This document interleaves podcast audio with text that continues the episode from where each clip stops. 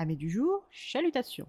Pour les petits nouveaux, moi c'est Sekhmet et je vous souhaite la bienvenue dans mon podcast littéraire. Dans mon émission, je vais tenter trois fois par semaine de vous donner envie de découvrir des livres de tout poil, récents et moins récents. Alors, si ça vous tente, c'est par ici la suite.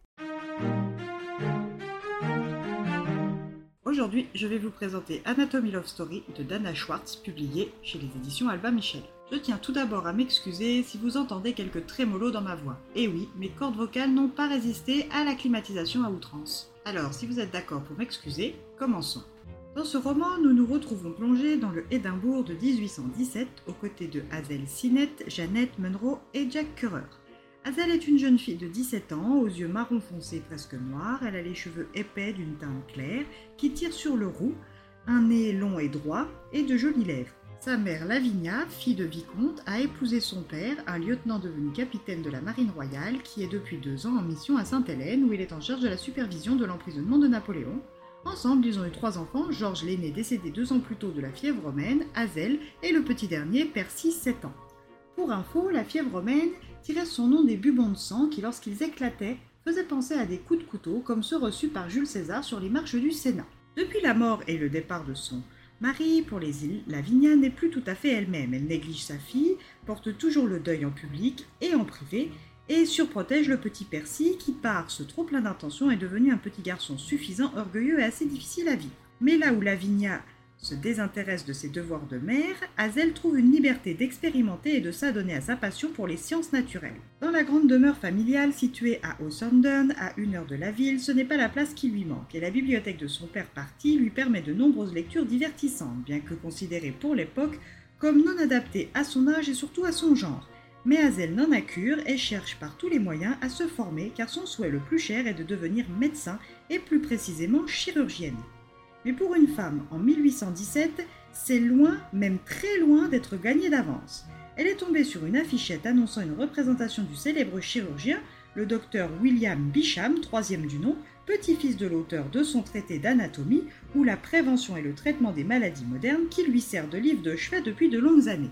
En tant que jeune fille célibataire, Hazel ne peut et ne doit pas se balader seule dans les rues d'Édimbourg. Alors si elle veut se rendre à cette démonstration, elle va devoir se trouver un bras masculin à qui se pendre. Étant quasi fiancée à son cousin Bernard Almon, futur vicomte Almon, qui jusqu'à présent ne lui a manifesté que du soutien, Hazel est confiante quand elle lui demande de l'y conduire. Bernard, contre toute attente, refuse car il ne souhaite pas qu'elle persévère dans ses lubies enfantines et encore moins que cela ne se sache une fois qu'ils seront officiellement fiancés. Hazel décide donc d'y aller seule. Le jour de la démonstration au théâtre chirurgical de la Société royale des anatomistes d'Édimbourg, Hazel est présente, mais sachant que sa condition féminine pourrait attirer l'attention, elle décide d'attendre le début de la démonstration pour entrer. Mais manque de bol, le docteur Bicham, qui détesterait être interrompu, verrouille les portes une fois le début de son exposé. Désemparée et sur le point de perdre espoir, elle rencontre Jack Currer, un jeune homme de son âge, au corps longiligne et aux yeux gris envoûtants.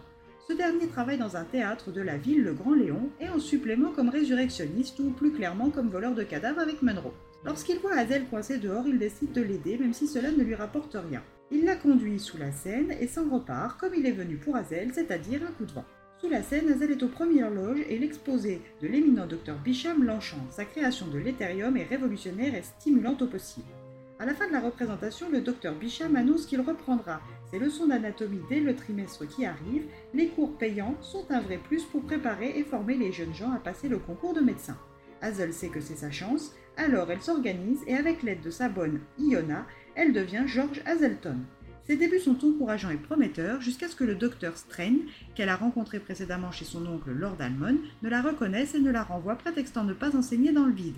Sa condition de femme ne lui permettra jamais d'être médecin, donc il refuse de lui enseigner, estimant perdre son temps avec elle. De retour chez elle, Hazel est dévastée, mais ne s'avoue pas vaincue. Elle retourne voir le docteur Bicham, qui, contrairement à son aîné et confrère, ne voit pas d'objection à ce qu'elle poursuive ses cours, mais il ne peut forcer le docteur Strain à en faire de même. Bicham lui explique que sans les cours de dissection, il lui sera quasi impossible de réussir l'examen. Hazel prend le pari.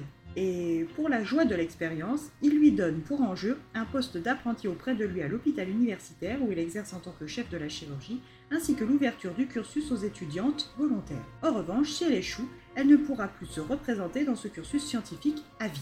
Hazel va devoir se trouver des corps pour expérimenter et qui mieux que Jack, le jeune résurrectionniste, pour remplir cette mission. Une seule ombre au tableau, Elle ne connaît pas son nom, ni où il loge, et encore moins comment le contacter. Un pari expérimental qui ne va pas être de tout repos pour Hazel, qui parallèlement doit se faire proposer le mariage par son cousin Bernard, qui prend son temps pour se déclarer. Hazel arrivera-t-elle à tout concilier? À vous de le lire.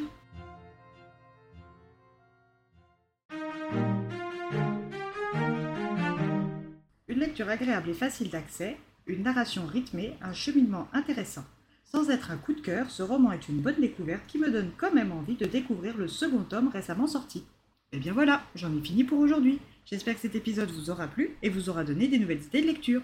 Si vous souhaitez découvrir d'autres petits bonbons littéraires tout droit sortis de ma bibliothèque, je vous retrouve le samedi 5 août prochain pour un nouvel épisode. Et si d'ici là je vous manque de trop, vous connaissez le chemin sur Instagram, at les lectures de Sekhmet. Sur ce, chalut les amis et à la prochaine